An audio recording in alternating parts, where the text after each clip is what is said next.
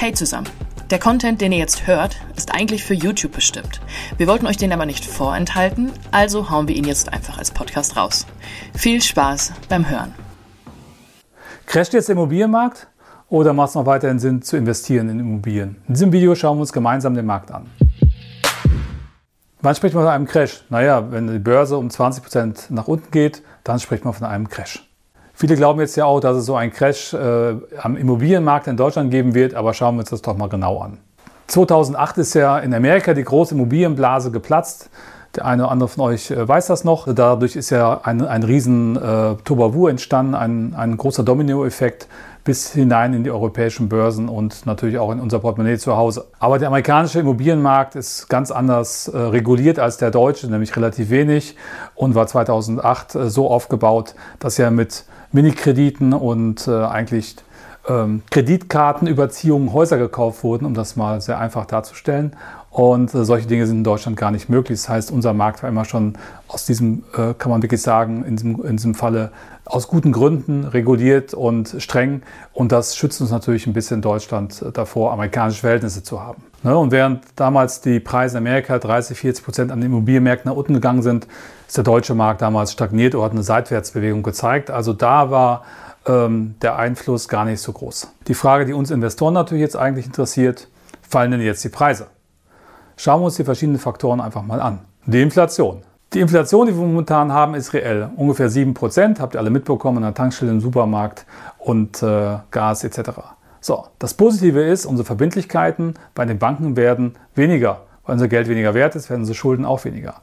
Das Schlechte ist, viel, viel mehr Leute wollen ihr Geld jetzt retten und gehen in Immobilien und werden wieder Immobilien kaufen. Das heißt, kann durchaus dazu führen, dass in gewissen Lagen Preise wieder nach oben gehen.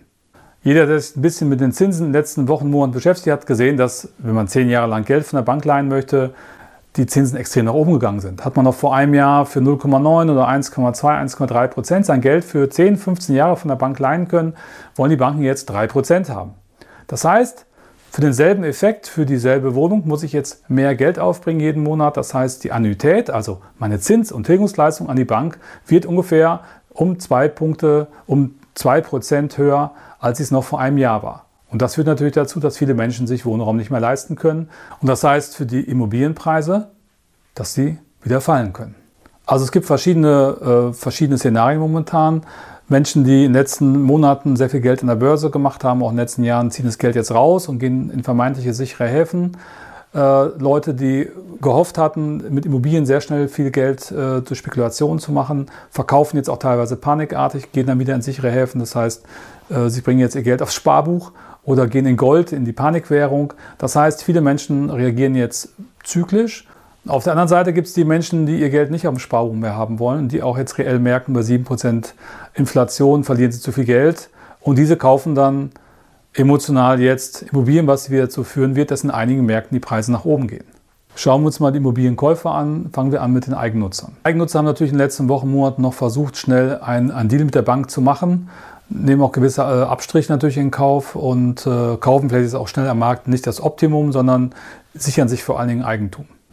Das ist aus meiner Sicht die Zielgruppe, die momentan die, die schwerste Last zu tragen hat, weil sie für sich selbst, für die Familie einen Wohnraum suchen, der eventuell gerade sehr teuer ist.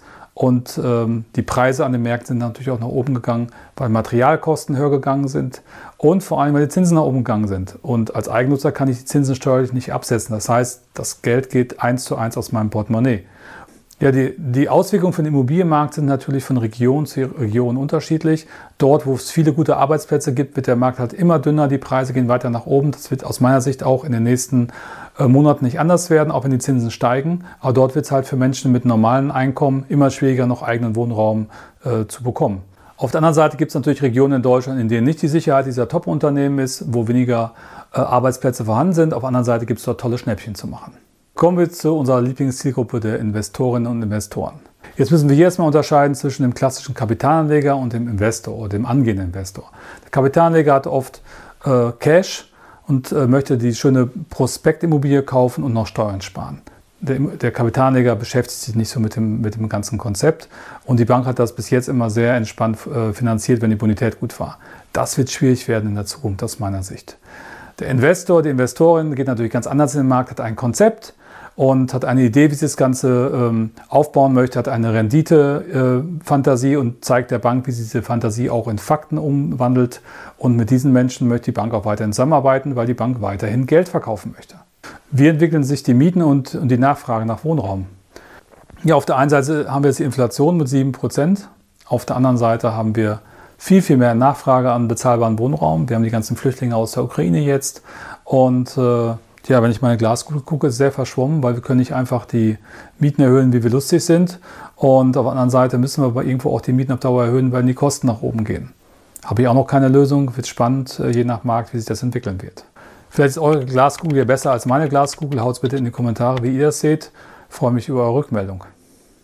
Thema Neubau, sehr spannendes Thema momentan. Ähm, sehr schwieriges, sehr anspruchsvolles Thema. Alle diejenigen, die jetzt mitten im Bau sind und keine Festpreise mit ihren Bauträgern ähm, ausgemacht haben, mit den Baufirmen, haben durchaus ein großes Problem, weil sie teilweise die Preise nicht mehr zahlen können, bei der Bank nachfinanzieren müssen oder überhaupt kein Material bekommen.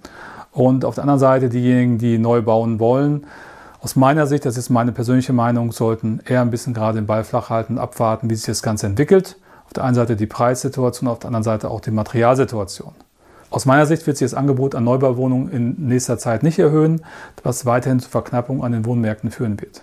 Klimaschutz und Sanierung von äh, Wohnraum ich denke, es ist uns allen klar, dass da was kommen wird. Die neue Bundesregierung hatte ja auch ganz, ganz klar äh, gesagt, dass sie dort Gas geben möchte. Momentan haben wir andere Probleme mit dem Ukraine-Krieg. Das heißt, es gibt noch keine konkreten Pläne.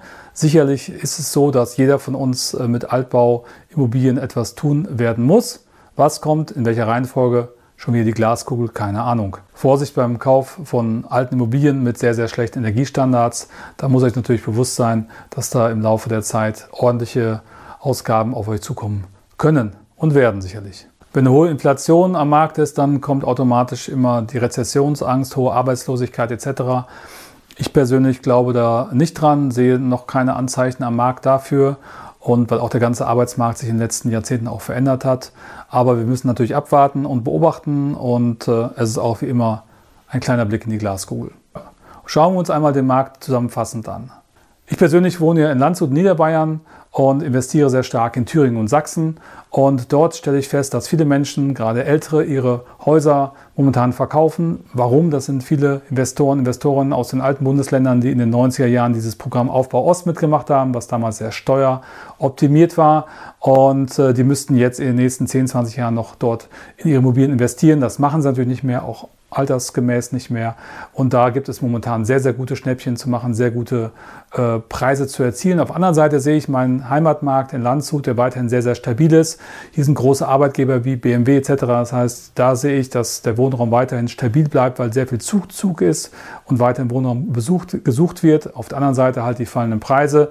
Also einfach mal eine Frage der Orientierung, wo man investieren möchte. Meine persönliche Meinung als Investor, die Zinsen werden weiterhin noch steigen, glaube ich dran im 10-Jahres-, 15-Jahres-Bereich. Alternativen gibt es mit variablen Finanzierung. B, glaube ich, dass äh, nicht alle Märkte steigen werden. Es wird eine Menge Märkte geben in Deutschland, wo die Preise nach unten gehen, weil dort einfach Investoren verkaufen werden. Es wird weiterhin sehr, sehr viel Wohnraum benötigt. Aber Wohnraum ohne Konzepte zu kaufen, gerade in schlechteren Lagen, ist sehr, sehr riskant und wird auch schwieriger. Das heißt aber andersrum auch, mit guten Konzepten, wenn man weiß, was man tut und man weiß, wo ein Bedarf ist für Wohnraum. Und man hat eine gute Bank, mit der man sehr intensiv und sehr persönlich zusammenarbeitet. Und die Bank versteht, wo man steht, wo man hin möchte, hat man aus meiner Sicht in den nächsten Wochen, Monaten und in den nächsten zwei, drei Jahren sehr gute Chancen, auch als angehender Investor, angehende Investorin, äh, sich sein Portfolio aufzubauen.